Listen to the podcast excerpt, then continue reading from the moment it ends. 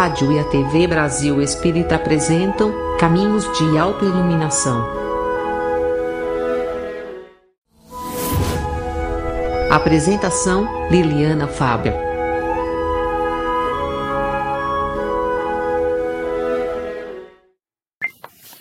O valor da vida. Um, um, fotógrafo que fez a cobertura de uma intervenção cirúrgica para corrigir um problema de espinha bífida realizada no interior do útero materno, num feto de apenas 21 semanas de gestação, numa autêntica proeza médica, nunca imaginou que a sua máquina fotográfica registraria talvez o mais eloquente grito a favor da vida conhecido até hoje. Enquanto Paul Harris cobria na Universidade de Vanderbilt, em Nashville, Tennessee, nos Estados Unidos, o que considerou uma das boas notícias no desenvolvimento deste tipo de cirurgias, captou o momento em que o bebê tirou a sua mão pequenina do útero, do interior do útero da mãe, tentando segurar um dos dedos do médico que o estava operando. A foto espetacular pode ser vista e foi publicada por vários jornais nos Estados Unidos, entre eles a USA Today, cuja matéria trazia como título A Mão da Esperança. E a sua repercussão cruzou o mundo até chegar à Irlanda, onde se tornou uma das mais fortes bandeiras contra a legalização do aborto. A pequena mão que comoveu o mundo pertence a Samuel Alexander, cujo nascimento deverá ter ocorrido no passado em volta de 20, por volta de 28 de dezembro de 1999, quando ele tinha três meses de gestação. Quando pensamos bem nisto, a foto é ainda mais eloquente. A vida do bebê está literalmente presa por um fio. Os especialistas sabiam que não conseguiriam mantê-lo vivo fora do útero materno e que deveriam tratá-lo lá, lá dentro, corrigindo essa anomalia fatal e voltar a fechar o útero para que o bebê continuasse o seu crescimento normalmente.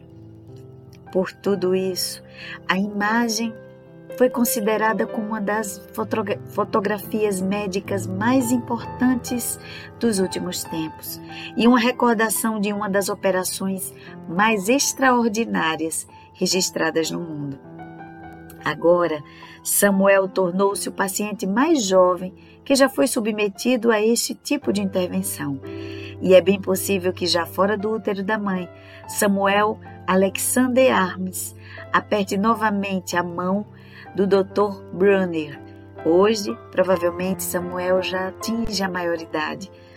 A apresentadora de televisão Justine McCartney disse que é impossível não se comover com a imagem poderosa daquela mãozinha pequenina que segura o dedo do cirurgião e que nos faz pensar em como uma mão pode salvar vidas. Assim, com essa mensagem que fala de uma matéria linda a respeito de uma celebração da vida, dos dois lados, daquela mãozinha pequenina que põe, se põe para fora do útero da mãe como se quisesse agradecer a intervenção médica que naquela ocasião tinha lhe salvado a vida. É a vida que se manifesta de forma plena, única, e que nos sensibiliza profundamente, sobretudo numa época em que tem se falado tanto a respeito da legalização do aborto. Essa visão ainda materialista da condição humana, onde o homem não pode, não deve apresentar nenhum defeito. E nesse sentido, nessa visão utilitarista mecanicista e materialista, muitos às vezes tentam, sob o argumento de que o espírito, de que aquele criatura vai enfrentar tantos desafios e tanto sofrimento, então para que isso?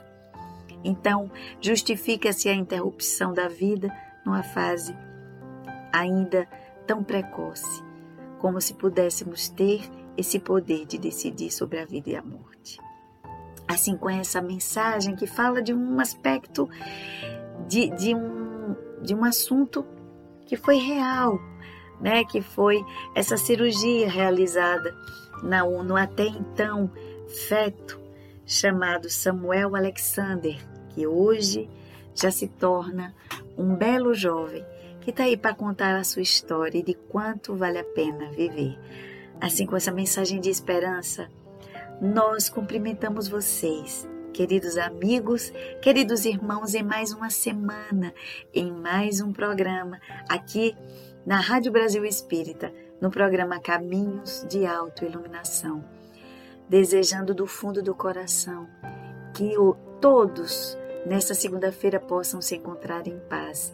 Desejando que as mensagens que iremos trazer nessa noite possam tocar as mentes e os corações de todos, promovendo é, e reverberando esse desejo interno de mudança, para que todos nós possamos nos tornar criaturas melhores do que somos.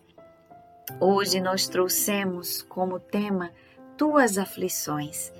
Quem de nós não atravessou, não atravessa momentos de grandes desafios? O próprio Cristo havia nos anunciado há mais de 2022 anos atrás que no mundo teríamos aflições, mas em seguida nos trazia uma fala de esperança. Mas tem de bom ânimo, eu venci o mundo. Assim, nesse sentido, nós entendemos que apesar de tantos desafios que batem à nossa porta, tantas aflições que assolam o mundo, dando-nos a impressão de que estamos à deriva, mas que não é verdade, porque existe a mão e a misericórdia divina sobre nós, mesmo que tenhamos essa impressão, devemos ter em mente a certeza de que o Pai amoroso e bom jamais nos abandona. Hoje estaremos trazendo uma mensagem contida na obra Ceifa de Luz, sob a psicografia de Chico Xavier, mensagens deixadas para nós através do Espírito Emmanuel, mensagens profundas a respeito de diferentes aspectos da nossa experiência, da nossa trajetória aqui na Terra. E hoje, é, tendo escolhido o tema Tuas Aflições, a mensagem de Emmanuel, bastante oportuna, fala exatamente sobre a aflição. E ele destaca uma fala de João no capítulo 1, no versículo 8, que diz: Olhai por vós mesmos olhai por vós mesmos. E ele diz: cada criatura retorna à terra com a aflição que lhe diz respeito às lides regeneradoras.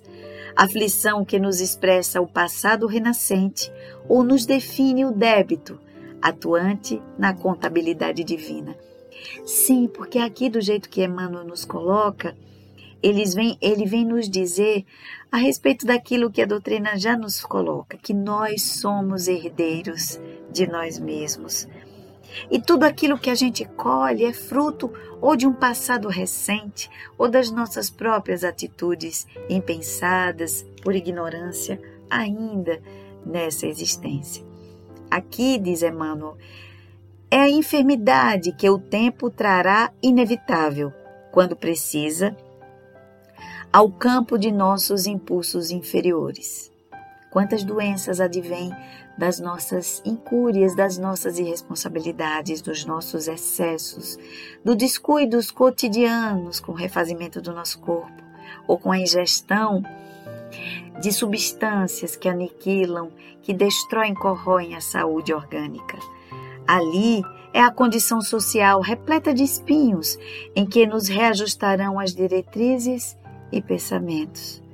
Acolá é o templo doméstico, transformado em cadinho de angustiosos padecimentos, caldeando-nos emoções e ideias para que a simplicidade nos retome a existência.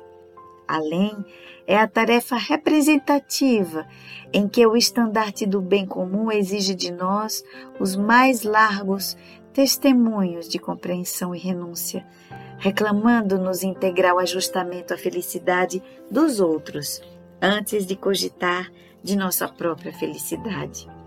Em toda parte, encontra a criatura a aflição quando vista por ensinamento bendito, propondo-lhe as mais belas conquistas espirituais para a esfera superior. Entretanto, se o caminho terreno é a nossa prova salvadora, somos em nós o grande problema da vida uma vez que estamos sempre interessados, diz Emmanuel, na deserção do trabalho difícil, que conferirá o tesouro da experiência. Quantos de nós, queridos irmãos, sempre queremos o caminho mais fácil, o caminho das facilidades, quando às vezes somos nós mesmos que criamos os caminhos tortuosos? Trânsfugas do dever, nas menores modalidades, achamo-nos sempre à caça de consolação e reconforto, disputando escusas e moratórias com que apenas adiamos indefinidamente a execução dos serviços indispensáveis à restauração de nós mesmos. Saibamos valorizar a nossa oportunidade de crescimento para um mundo maior, abraçando na aflição construtiva da jornada um medicamento capaz de operar-nos a própria cura ou o recurso suscetível de arrojar-nos os mais altos níveis de evolução. Não bastará sofrer, é preciso aproveitar o concurso da dor, convertendo-a em roteiro de luz. Por que, que Emmanuel fala que não bastará sofrer? Porque nem sempre transitar pela, pela experiência da dor é, nos facultará o pleno despertar de consciência. Quantas pessoas, às vezes, reiteradas vezes, passam por trajetórias de extrema penúria, de extrema dificuldade, e mesmo assim não aprendem a lição. Quantas pessoas são convidadas, convocadas, na verdade, à experiência iluminativa através da dor, mas mesmo assim permanecem na ignorância, na escuridão da ignorância. Então, a experiência, transitar pelos desafios que a vida pode nos colocar, requer de nós equilíbrio, sabedoria e serenidade para encararmos essas experiências e extrairmos dela a seiva que nos fará mais forte, a, a, a essência que despertará e ampliará a nossa visão, nosso entendimento da vida. Por exemplo, se nós pudéssemos utilizar essa trajetória da pandemia, nós haveremos de tirar importantes e profundas lições. Quantas pessoas começaram a revisitar os seus valores a partir disso? Quantas pessoas, a partir das experiências de perdas reais e simbólicas, reposicionaram a sua forma de se portar em relação aos seus bens materiais, em relação àqueles que compartilham com ele a convivência. Então, são formas de se utilizar a dor como grande oportunidade de crescer.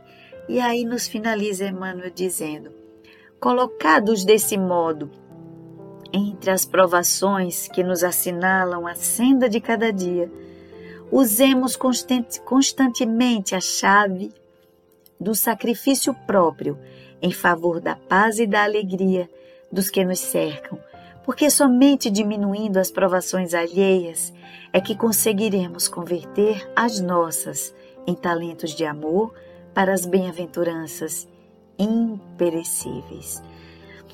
Nesse entendimento que os espíritos, que essas almas evoluídas nos trazem, elas sempre colocam a caridade, a abnegação, a doação ao próximo como mecanismo eficaz para alívio das nossas próprias dores, das nossas próprias aflições.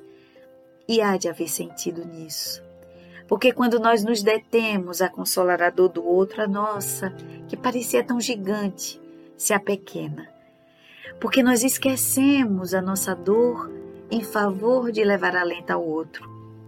Com o passar do tempo, nós vamos naturalmente entendendo que as nossas dores são mínimas e às vezes nós somos socorridos sem até nos darmos conta, pelo simples gesto de abrirmos mão, às vezes, do nosso, da nossa segurança, da nossa estabilidade, da nossa aparente paz, para ir ao encontro daqueles que necessitam de amparo e consolo.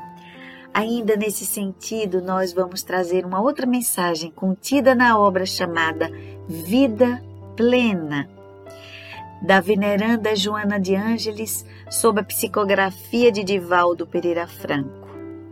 E aí, abaixo do título Vida Plena, tem uma, uma frase escrita: Vive hoje em harmonia com o universo e triunfarás.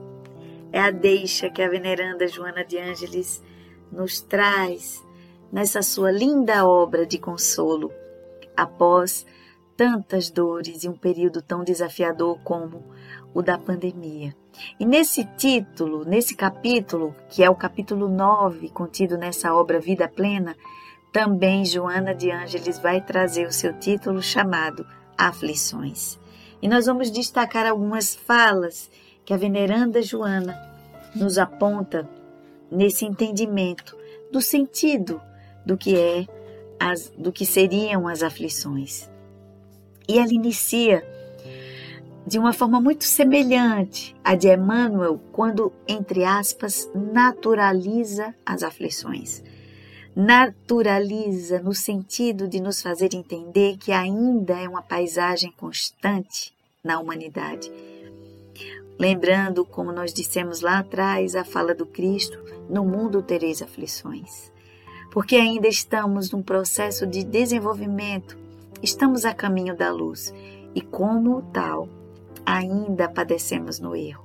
E ela diz que as aflições têm sua causa no, pro, no processo de crescimento espiritual do ser, podendo ter origem nas existências passadas, assim como na atual.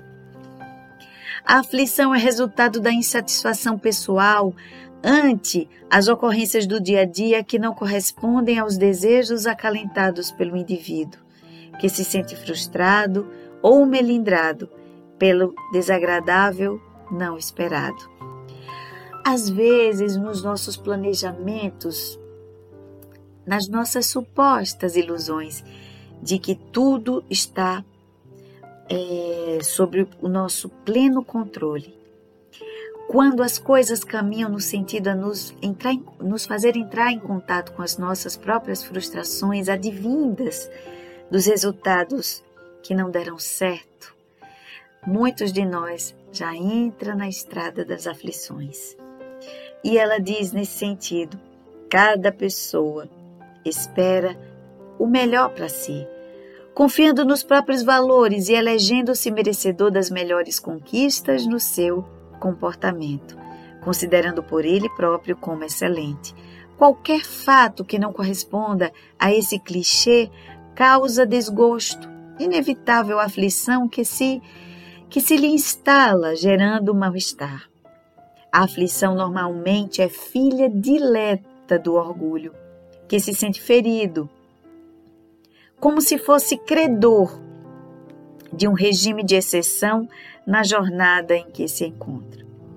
O egoísmo, irmão gêmeo do orgulho ou soberba, é um vírus terrível que consome os espíritos e gera vários males que o levam a sucumbir nos compromissos assumidos. Não se permitindo o autoexame, o de consciência, para analisar o próprio processo existencial, sua finalidade e as razões pelas quais determinados acontecimentos lhe sucedem, surpreende-se com o desagradável, o insatisfatório e o perturbador. Vivendo-se em um mundo transitório de ocorrências estabelecidas pelas leis, pelas divinas leis, impõe-se inatingível pelo sofrimento, embora em seu contorno encontre todas as expressões possíveis de mal-estares e de padecimentos. Então, essa postura ainda de imaturidade psicológica, de nos colocarmos sempre numa condição de privilegiadíssimos em relação aos irmãos, nos faz, às vezes, é, viver as nossas experiências de vida sem essa autorreflexão.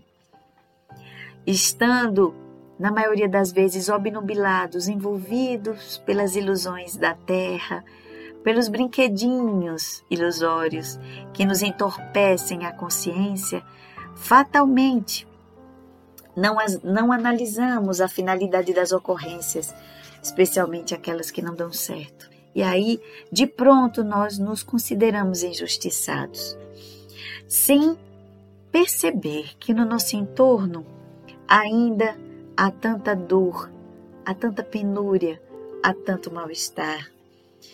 Assim, a presunção, mesmo inconsciente, de que é merecedor somente de alegrias e bênçãos de Joana, quando surpreendida pelos impositivos da evolução extertora, e mais agrava a situação. Há indiscutivelmente uma necessidade urgente de revisão constante dos postulados da vida, nos recomenda Joana, de modo a preparar-se para qualquer injunção que tenha lugar à frente. Todos, todos nós estamos edificando um mundo que se torna melhor ou pior em decorrência da contribuição geral de todos o que habitam. E o sofrimento faz parte do processo. Porquanto nem sempre tudo sucede como cada qual projeta, deseja ou espera. Sempre ocorrem fatos não esperados e que, mesmo aguardados, são indispensáveis para a harmonia do conjunto. A não aceitação do sofrimento, nos diz Joana de Ângeles, de qualquer espécie, fragiliza o ser humano. Faz dele vítima de si mesmo e o deixa vulnerável ao inconformismo, à pobreza do interior ante a aparência exterior. Nesse sentido, nós vamos percebendo que compete a nós uma visão ampliada e mais amadurecida do sofrimento, com vistas a assumirmos de vez as rédeas da nossa vida. Quando nós entendemos que somos herdeiros de nós mesmos, paramos de atribuir àqueles que estão ao nosso redor ou que compartilham conosco a existência a responsabilidade pelas nossas desditas. Que possamos sair dessa infância psicológica, dessa imaturidade psíquica que sempre atribui aos outros o freio, a, a não evolução da nossa felicidade, para que possamos assumir de vez as rédeas e o entendimento de que nós somos construtores do nosso próprio destino. E aí segue Joana a respeito das aflições, nos dizendo que toda vez que alguém desrespeita a lei de ordem, comete um ato chamado atentatório à harmonia do conjunto, ou seja, que prejudica, que infringe a harmonia do conjunto. As leis da sociedade, embora algumas ainda sejam bárbaras e injustas, vêm trabalhando os seres humanos para a solidariedade para o compromisso do respeito às minorias étnicas, econômicas, sexuais, de tudo quanto é diferente do tradicionalmente aceito. Nada obstante, permanecem as condutas odiendas, separatistas, agressivas, inconformistas das pessoas que são e formam bolsões de intolerância ou mesmo de perseguição aos outros. Aqui Joana faz uma análise social muito importante sobretudo nos tempos desafiadores que vivemos nessa atualidade. Um tempo de separatividade, um tempo de extremismos, um tempo em que nós nos deixamos envolver pela, pelos arrastamentos emocionais que são mais passionais do que aliados à razão e à consciência. E lá adiante, ela diz que uh, a lei de causa e efeito que vige no universo empurra o infrator para a recuperação na postura que lhe causava indignação e repulsa naquilo que combatia com ardor, com ardor. Os renascimentos expiatórios em situações que seriam aparentemente degradantes de Joana são, na verdade, as mãos da justiça divina, plasmando a recuperação dos delitos. Então, às vezes, as circunstâncias aflitivas que aos nossos olhos podem apresentar ou representar um abandono divino, uma separatividade da nossa herança divina, na verdade é a mão reparadora é o remédio que vai nos reconduzir aos caminhos que precisamos. E aí, mais adiante, ela diz que, frente às circunstâncias aflitivas, confia em Deus e deixa-te atingir pelas aflições, não as valorizando demasiadamente. Avança passo a passo e descobrirás horizontes de infinita beleza que estão guardando, aguardando por ti, depois de atravessares a planície baixa dos testemunhos promotores da tua evolução. Esta, por fim, tem o objetivo de lapidar-te, para que o diamante sublime que és atinja o brilho que lhe é inerente e encontra-se embaçado. Exulta sempre que venças qualquer aflição, que hajas transformado em experiência libertadora.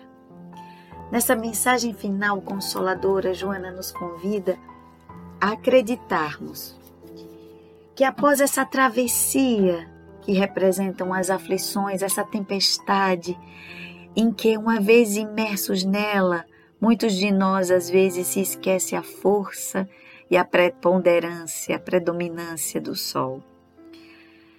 Quando atravessamos às vezes esse rio tumultuado, agitado das aflições, muitos de nós podemos às vezes nos sentir cansados, exaustos, achando que é mais fácil deixar sucumbir. Mas o convite é para manter a esperança. E esse olhar voltado para o alto, na certeza de que o Pai Maior nos assiste e ampara, entendendo que nós, pais e mães da terra, com todos os defeitos, se nós temos compaixão dos nossos filhos que atravessam momentos de penúria, porque não haveria de ter o Pai maior, misericordioso e bom? Que tenhamos esperança e paciência para enfrentarmos essa travessia, entendendo que o Pai maior jamais irá nos abandonar. Assim, com essa mensagem trazida por esses irmãos que aqui transitaram, Emmanuel e Joana de Ângeles, desejo que possa ter tocado profundamente o coração de todos e que nessa segunda-feira iluminada possamos nos encher de inspiração, de esperança, de sabedoria e serenidade para nos conduzir não só no resto da semana, mas em todos os instantes de nossa vida. Agradeço imensamente essa companhia generosa e amorosa, convidando incansavelmente para que todos possam, sempre que possível, sobretudo nas horas vazias, nas horas entediantes onde, ou onde o coração se sinta atingido pelas aflições, pela angústia, possam ir lá visitar o nosso canal da Rádio Brasil Espírita. E também o canal do YouTube e lá possam visitar, passear para ver os diferentes temas e os diferentes programas, sempre à luz da atualidade, à luz do Evangelho e da doutrina libertadora. Desejando também que todos esses conteúdos possam fazer sentido e eco no coração de todos, promovendo essas mudanças tão necessárias para que a nossa vida ganhe novos rumos pedindo que todos possam ser cooperadores e colaboradores desse projeto tão bonito de consolar corações e iluminar consciências em todo o canto do mundo. Porque sabemos dos diferentes irmãos das diversas regiões, não só aqui do Brasil como fora, que se sentem agraciados, tocados no coração, acalentados frente aos desafios que parecem roubar-lhes as esperanças. Sintam-se todos abraçados, acolhidos e estimulados a estarem conosco, fazendo parte dessa grande família chamada Rádio Brasil Espírita. Gratidão a todos pela companhia generosa e amorosa de toda segunda-feira. Rogando ao alto que, se for da vontade de Deus, possamos estar juntos na próxima semana em mais um programa Caminhos de Autoiluminação. Desejando também que assim como na fala de Joana de Ângeles, Jesus, mesmo nunca convocado, jamais sai de nossa companhia, Então, que o Mestre Jesus possa ser essa doce e sutil companhia, não só nos momentos de aflição, mas em todos os instantes da vida. Beijo no coração de todos, muita paz, que todos possam ter uma semana de muita luz, sabedoria e serenidade. Beijo no coração, gratidão, que fiquem todos com Deus. Ótima semana. Gratidão.